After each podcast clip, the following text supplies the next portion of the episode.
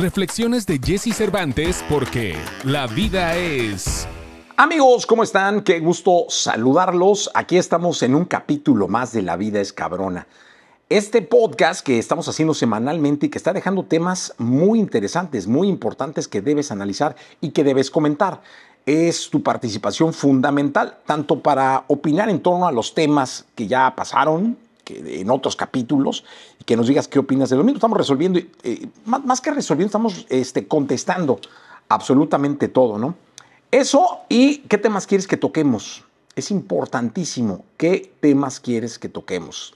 Es clave. Bueno, vamos hoy a, a tocar un tema fundamental, un tema que se me ocurrió basado en un par de historias, tres historias personales, y que vengo a poner sobre la mesa. Es la traición. ¿Qué tanto pasa un acuerdo eh, a ser roto por una traición? ¿Qué tanto una traición merece una venganza? ¿Qué tanto la venganza y la traición van de la mano? Eh, ¿Qué tanto se traiciona y la infidelidad es parte de la misma? Todo eso vamos a tratar de, platicar el día de hoy.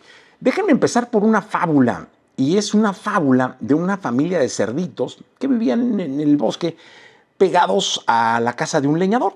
¿no? O sea, realmente no vivían en la casa del leñador, vivían más bien como a las orillas del bosque, muy cerca de la casa de, este cuate que cortaba el leñador. ¿no?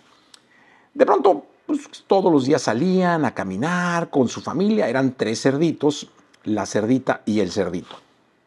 Salían a caminar por el bosque, iban ahí, ya sabes, buscaban, no sé, cosas que comer, agua que beber, simplemente caminar. No se iban muy lejos, ¿eh?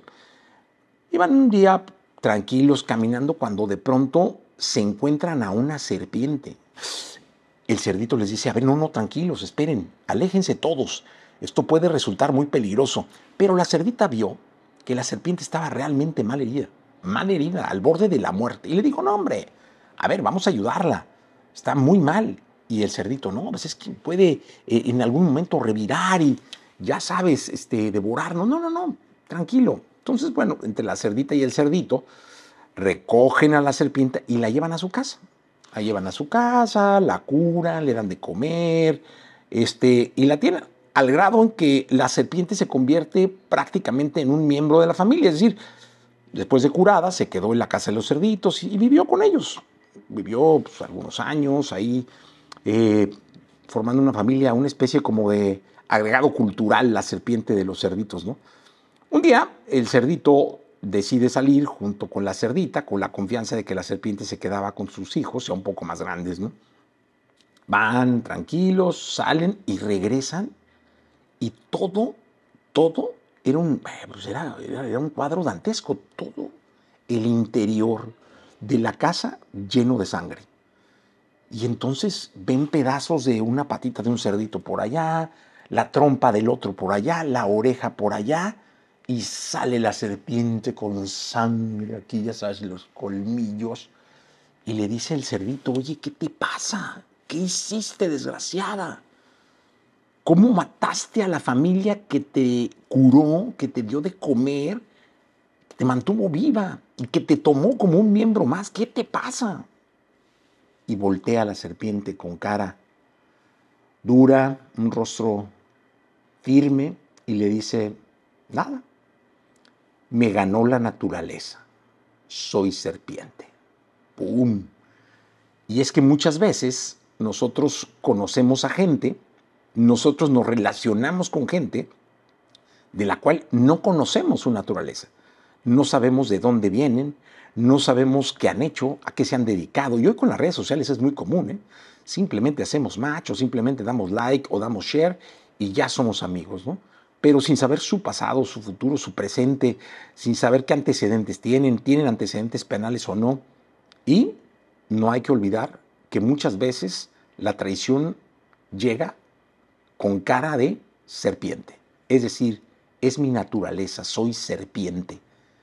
Por eso es muy importante cuando vas a acercar a alguien, a tu primer círculo, a tu familia, a tus papás, a tus hermanos, a tus hermanas, saber la naturaleza, de dónde viene, qué ha hecho, cómo lo ha hecho, no que lo investigues o estoquies, simplemente conocerse a fondo antes de acercarlo a tu nicho familiar, a tu primer círculo, al círculo de tus grandes amigos. Tú no sabes en qué momento puede lastimar a alguien a quien tú quieres.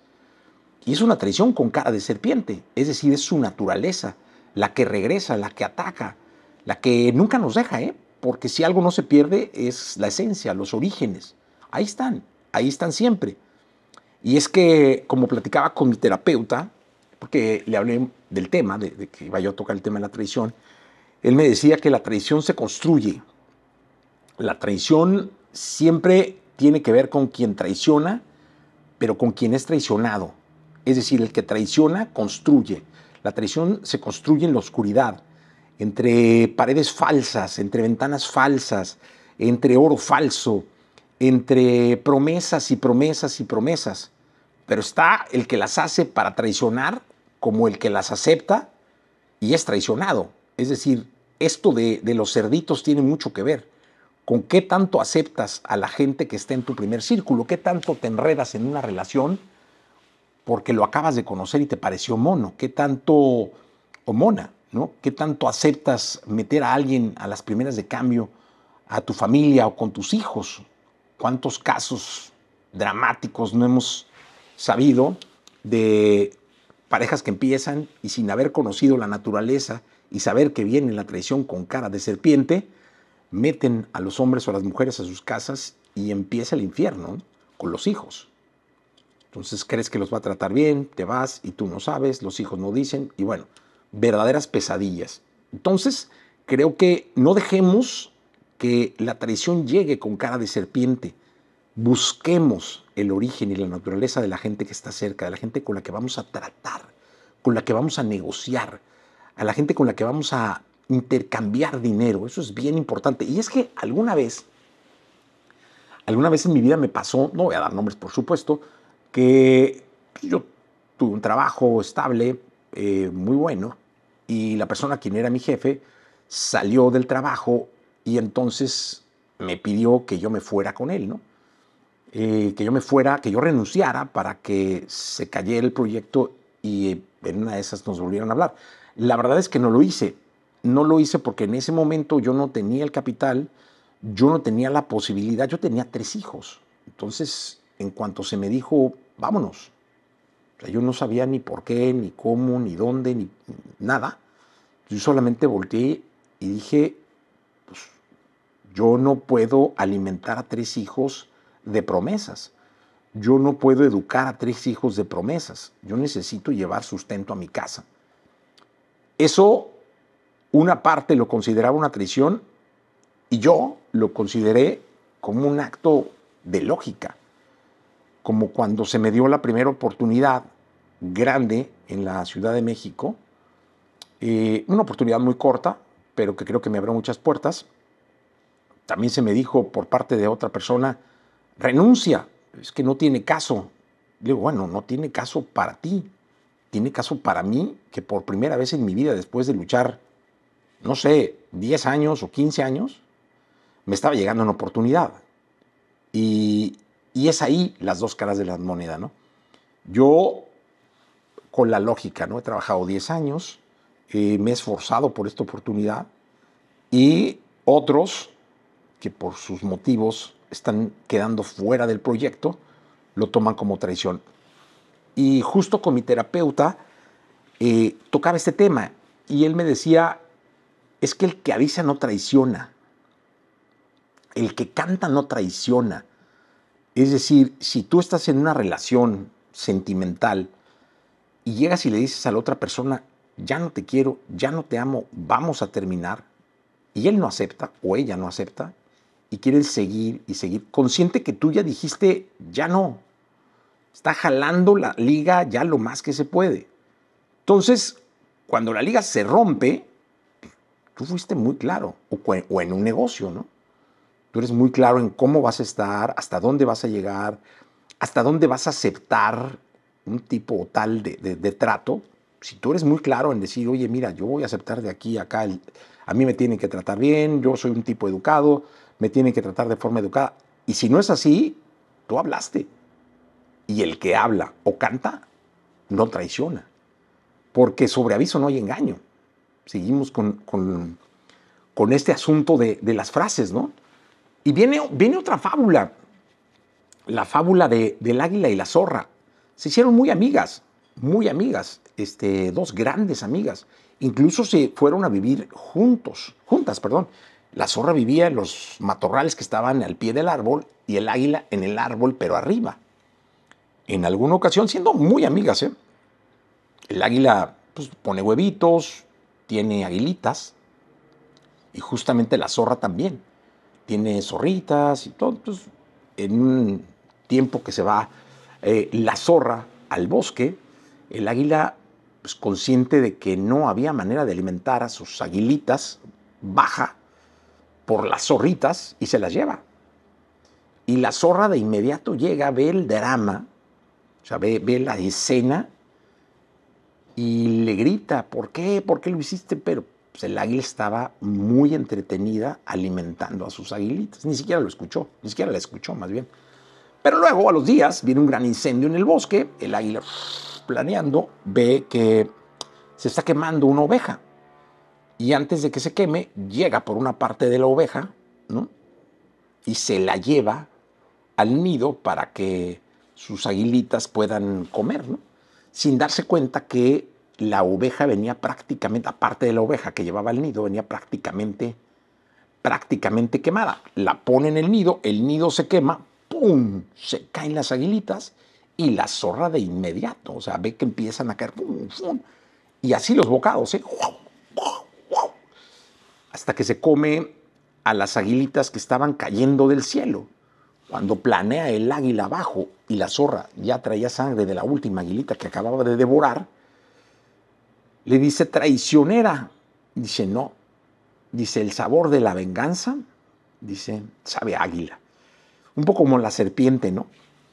Y es que automáticamente después de la traición, en muchos casos viene la venganza. Es decir, aquí me fallaron, aquí rompieron un acuerdo establecido, no hablado, porque acordamos que si se habla no es traición, entonces yo voy a tratar de hacer lo mismo, voy a tratar de buscar la forma de llegar y de vengarme, de que pague no solo con la misma moneda, sino con una de más valor o una más cara, porque en muchos casos la venganza es prima hermana de la traición.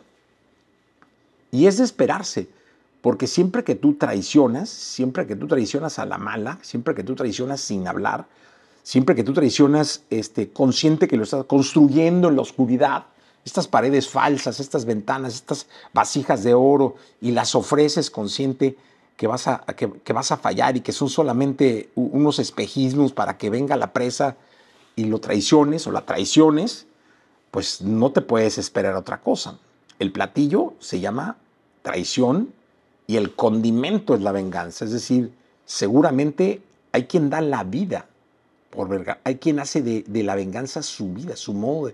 O sea, no cesan, no cesan hasta vengarse. Y hasta que se cumple la venganza, ellos están tranquilos. Entonces, la traición tiene dos lados. La traición tiene dos caras.